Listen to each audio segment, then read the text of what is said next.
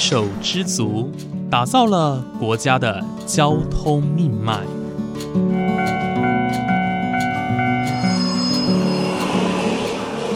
翻山越岭，运送着历史的独家记忆。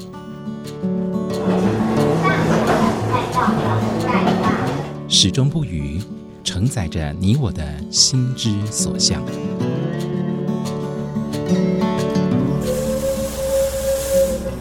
各位旅客您好，欢迎搭乘本班次列车，我是胡浩辰，欢迎来到鬼世界，让我们一起探索铁道文化，感受铁道温度，记录铁道故事。本节目由正声广播公司台中台胡浩辰制作主持，欢迎收听。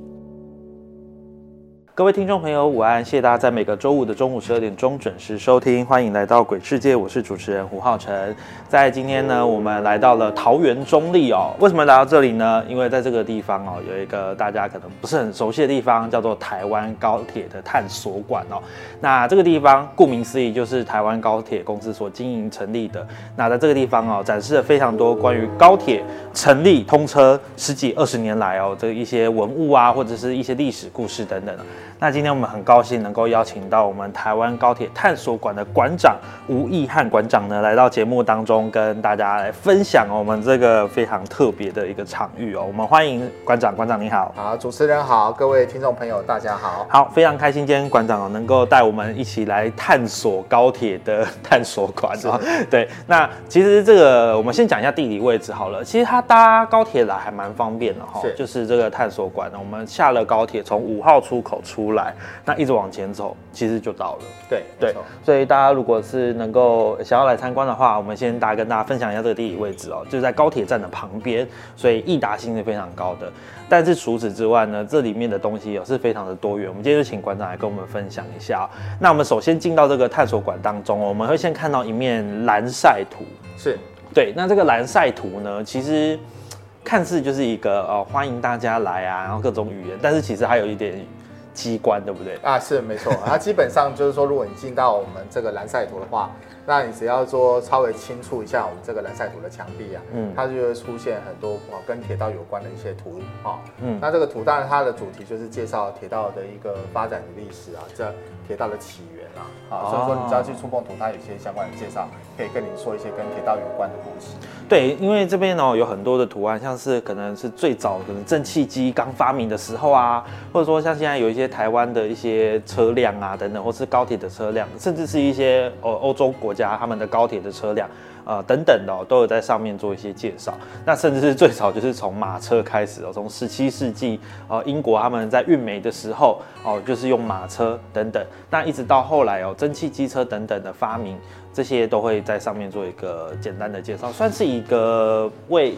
铁道历史做一个简单的开场，对不对？对，没错，因为我们还是个铁道馆嘛，所以说你还是要跟大家讲一下铁道起源啊，你必须要有一个简单的起头，那我们就用这个蓝晒图来做呈现。是是是，所以它是一个互动装置哦。大家如果来到这里的话，其实是可以呃，就是体验一下。是但是说到铁道史哦，就不得不提，其实这个铁道史发展两三百年，但是呢，我们要从台湾的这个故事来讲，因为台湾发展的又特别不一样。那我们沿着蓝晒图的导览路线进来之后啊，我们就会看到是我们从呃一八七六年台湾的第一个地方铁路开始讲起，对不对？对对对，其实有些人讲说第一条铁路是刘铭传盖的了，可是事实上在一八七六年那个时候，就台湾那时候还是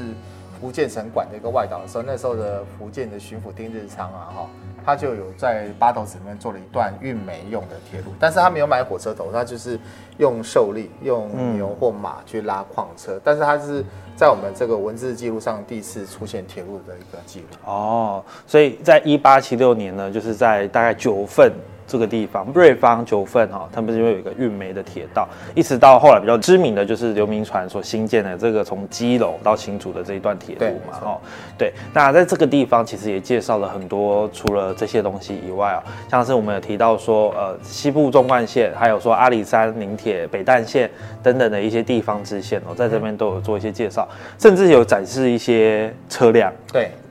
对，这边有一些模型哦，也是让大家可以呃参考一下。对，那说到这里哦，我们就是另外一个地方，我们就来看到哦，在这个地方是有一个这个叫做铁道路线图。对，那这铁道路线图有三块，三块分别是哪三块呢？分别是清领时期，也就是刘铭传所兴建的铁路，一直到日治时期，后藤新平完成了整个西部纵贯线，一直到现在我们台铁局官方的一个公布的这个铁道路线图。那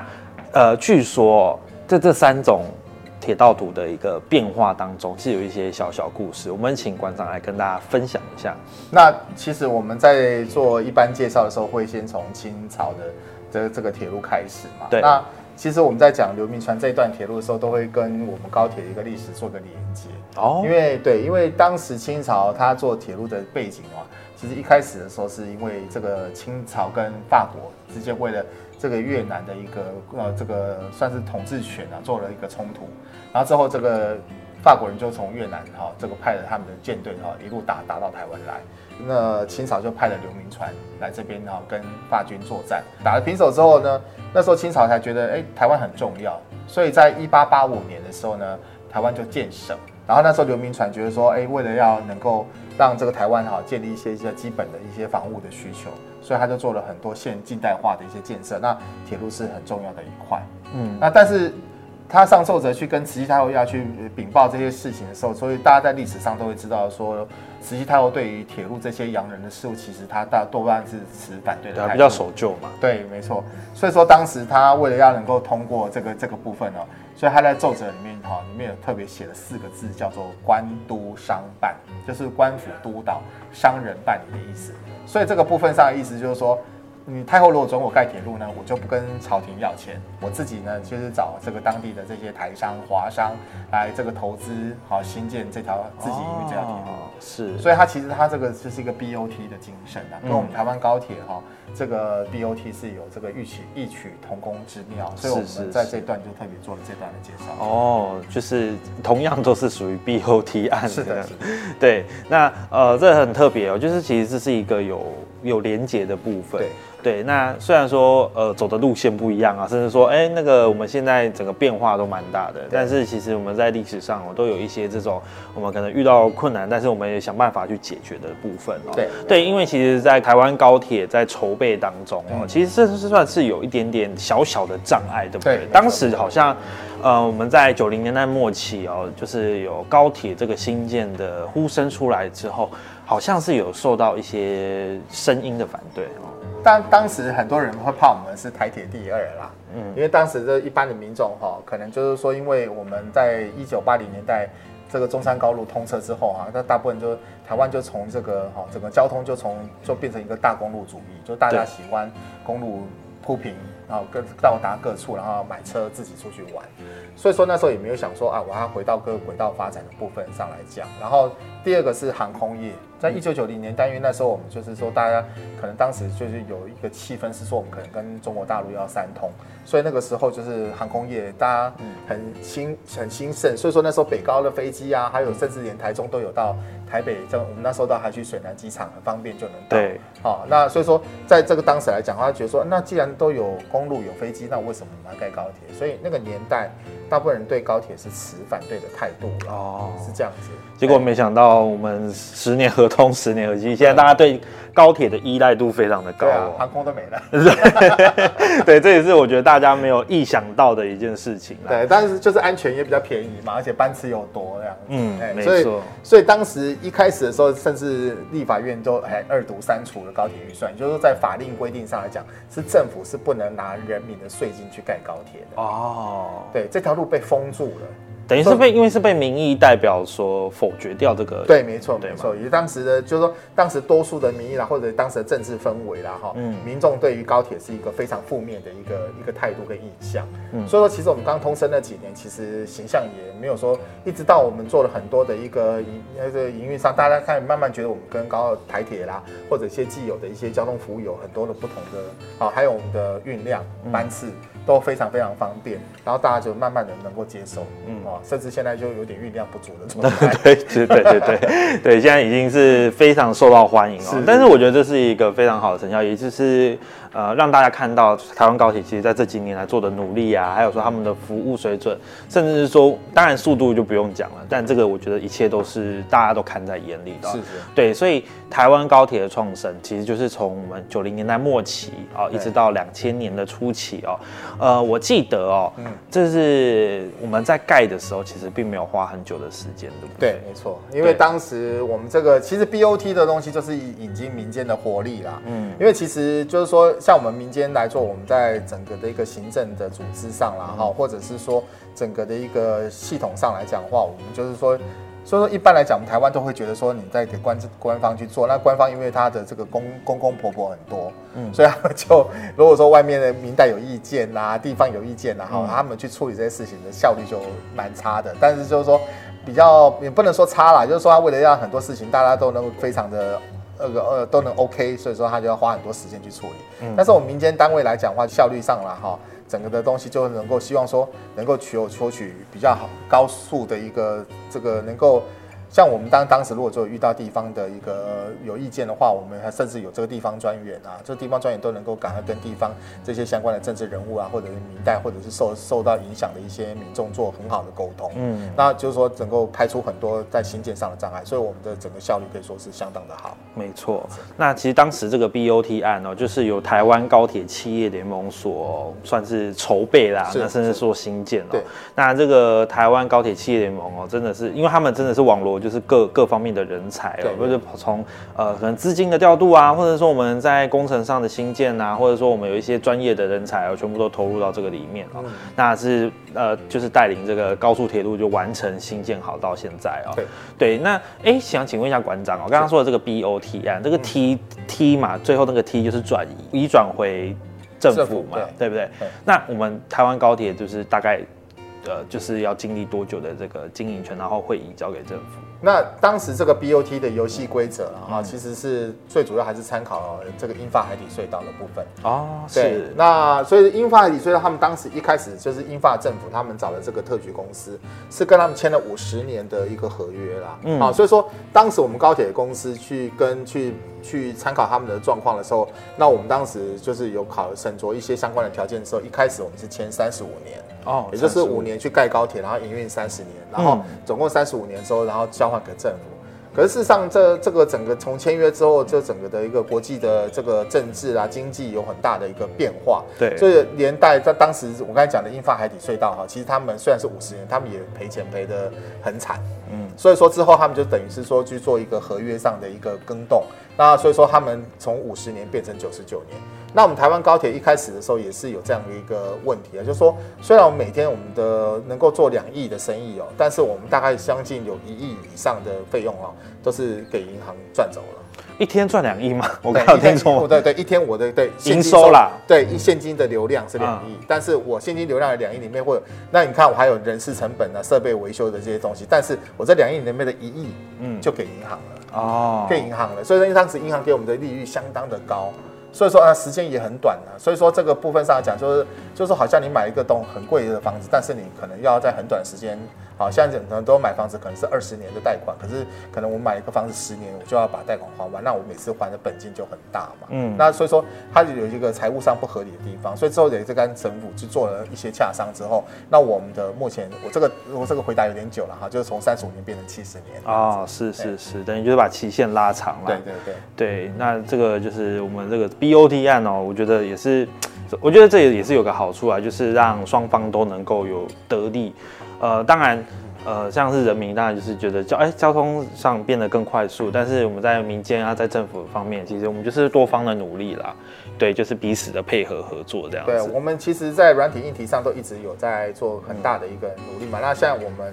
现在状况是觉得说，我们高铁公司能够赚钱，一方面照顾员工，让对员工能够乐乐在工作。那第二个是说，我们赚钱有个另外一个好处就是我们可以买新车了嘛。嗯，也许这两年大家觉得说，我们从台中的朋友要去高雄玩，去台北玩，可能搭车会稍微觉得说啊，怎么有时候买不到票，还要去排自由座啊什么的。可是我觉得，就是说我在那等是很恳切的跟大家听众朋友说，请大家再等我们一两年的时间，我们会有新车进。没错，这个是算是一个先预告，因为等一下我们再谈会介绍跟大家聊到这个新车的部分，让大家很期待哦。好，OK，好，那我们刚刚谈完这个我们高铁的历史之后，我们就是来谈论比较偏工程类的东西。那这个工程哦，其实就是比较偏新建的当中哦，这这是一个很重要的部分。那当然，我们除了大家所眼睛所看到硬体设备之外，我们就是在一些比较大家看不到的时候，我们这些东西也是都非常注重。第一个当然就是安全了。对对，这个新建工程啊当中，安全绝对是最高原则。对对，那我们就是在这个当中，我们有介绍一些安全的部分哦。嗯那像是这个安全部分，像是这边就有展示一些像是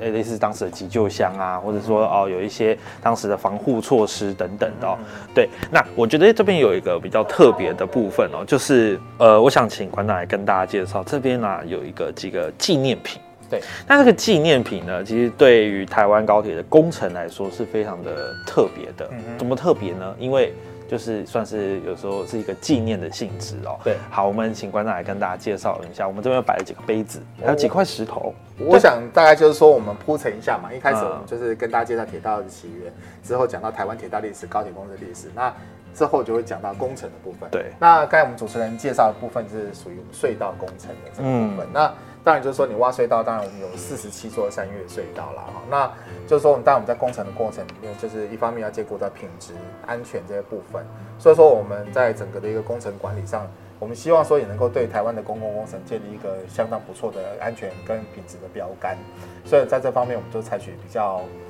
严格的需的请求，就是说，我们当时有很多外籍的工程师，其实也是带来这些比较好的一个工程管理的一个态度跟水准。嗯是是。那在隧道这边的话，当然就有人讲说，那里有四十七座隧道，那最长的隧道第一名、第二名、第三名是哪几座隧道？所以我们在这边就是用纪念品的方式跟大家做介绍，那顺便也介绍各种国际工程合作的时候所产生的一些文化的样貌嘛。像我们第一个隧道是就是八卦山隧道，就是哦说你从台中出发要到下一站的彰化站之前，就会经过我们台湾高铁最长的。啊，这个最长隧道是大概七千三百五十七公尺左右，哦当时是跟德国人挖的啦。所以德国人哈、他其实有两个特点啊，第一个就是他们在隧道贯通的时候，他们会喝黑啤酒庆祝，嗯所以他们去当时的贯通典礼就会送你一个喝啤酒的马克杯啦。哦，是。第二个是什么？第二个是他们的宗教，第二个是宗教是芭芭拉女神，就是说基本上哈。欧洲的跟日本，他们都有一个早期，哈，还有台湾都有早期隧道是不能让女生进去的。嗯，但是他们的哈，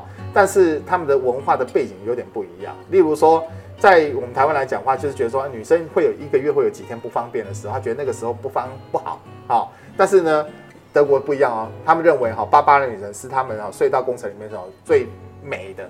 最神圣、最美的女神，所以她不能让别的女生去抢夺巴巴女神的美丽，不然会降灾于隧道。哦，所以说呢，他们当时在挖隧道的时候呢，有从德国请了一尊真正的芭芭拉女神的神像来这边护佑这个隧道。但是整个护隧道结束之后，他们有做了一个复刻的一个复刻版放在隧道里面。嗯，所以各位啊，当然速度很快看不到啦，但是你要记得、哦，我们的隧道里面是有一尊芭芭拉女神。哦，就是在八卦山隧道里面。对对，哎，是只有八八卦山隧道有，还是对，只有八卦山隧道哦，真的啊。对对。好，但是那个隧道昏暗，我们可能看不看不到。到。啊，所以那第二个是龟山隧道，就是从这个桃园到新北市之间的龟山隧道，是第二长，大概六千四百多公尺了。是好，所以这边就有清酒的酒杯啊，好，跟酒器啊，跟酒哈来做一个纪念，这样。OK 好，那下面的话就是我们当时的一个贯通石，嗯就是说我们当时一般哈，其实以前挖隧道人就有这个捡贯通石的习惯，但是是我们高铁公司发扬光大，跟很多媒体朋友啊，跟一些好大家的啊就跟乐听大众介绍说，哎，贯通石是一个 lucky 的，它有个别称叫生男石，就是如果说你家里想生小孩啊，拿一颗石头回去，哦，这个包生男。真的金金铲子的概念很啊，像。不过这个这一切纯属民间信仰，不代表本事立场，要说明一下。是是是是，但是我觉得这个算是大家当时给予基层员工的一个心灵慰藉嘛。对对对对，没错。对，我觉得这还蛮重要的，但心态上要健康哦。对啊对。对，那呃，我们接下来就是要谈到这个建造的功法。对呃，刚刚馆长呢在录音之前我，跟浩辰介绍一个这个，我觉得非常非常的特别，这个叫做全跨预柱吊装工法哦。大家可能听名字也不知道这是什么，来，我们请馆长跟大家分享一下。好，那因为我们高铁哈全线哈，就是很简单的讲，就是说我们跟捷运一样是不能有平交道的。对，好，所以说我们的高铁的路线大部分都是要采取立体化的一个新建。嗯嗯，那在这个整个的路线上来讲的话，我们高架桥的部分是占全线总的总数的百分之七十三，就是我有七成以上路上都要做高架桥嘛。对，那如果说你在高架桥的长度啦、距离都这么长，那你有没有就是说一个比较经济、品质哈，跟整个时程控管都可以做的？就是说，哎，刚才主持人说我们要在那么短时间就完成高铁，那是不是那要用怎样的工法才能够兼顾到品质跟速度？对所以我们就选择了这个由德国跟意大利这个好欧洲这个厂商所引进的这种全挂预铸吊装工法。那基本上在台中的话，当时是有两个预铸厂啦。就以台中来讲的话，当时我们的台中市里面的这个桥哈，也大部分都是除了一些比较特殊华具的桥之外，大部分的桥都是也是都是用这个全跨预铸。所以说，可能早期有一些往来于中山高开车的时候，可能有看到看到过我们的工作车。然后我们的预铸厂的话，就是在院里有一个，然后在神冈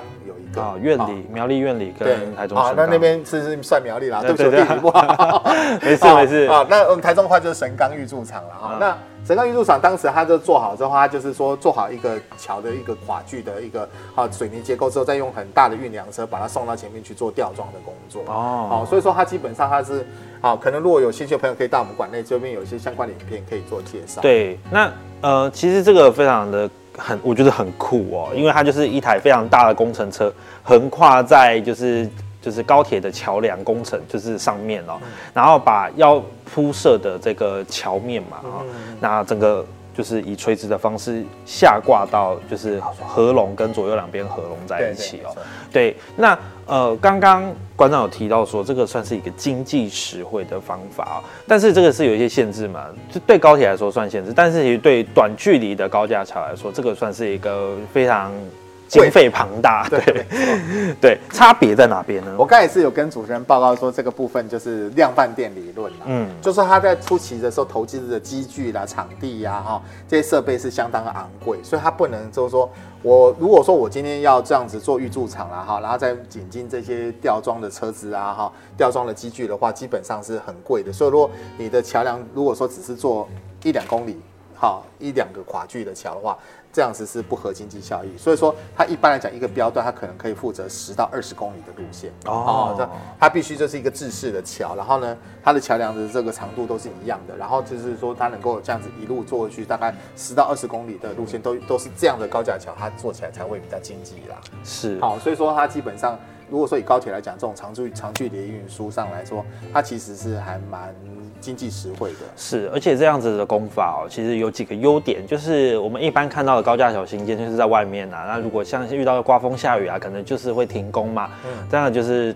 呃会延长它的施工时间。但是因为它这个比较特别的是，它的结构工程硬体设备是在工厂里面做的，对，对，所以你是它是做完之后才运到那个它要放的那个位置，对去把它呃就是放到它该该存在的这个位置哦，所以它一切都是采一个标准化跟机械化的作业，所以它的呃工程为什么可以那么快？就是它可以做好之后运到这个地方放好定位之后就完成了，对不对没？错。就是这个基本的桥高架桥的工程就完成，那等到全线完成之后就会进行铺轨的工作嘛。我因为刚好我们都是台中的朋友嘛，我觉得我上刚好就是以台中来做一个比较的例子，是就说事实上我们台中的捷运绿线也是它的桥也是用预铸的方式去做的，哦，是可是呢，它的做法是不一样的地方是说，当他做好这个整个的桥梁的梁的时候，他趁深夜没有车的时候，用你们的马路上面把这个梁啊送到前面去，然后再用吊车把它放到桥梁上去做吊装。嗯可是我像我们这种高铁的话，就是我二十四小时都可以做，是因为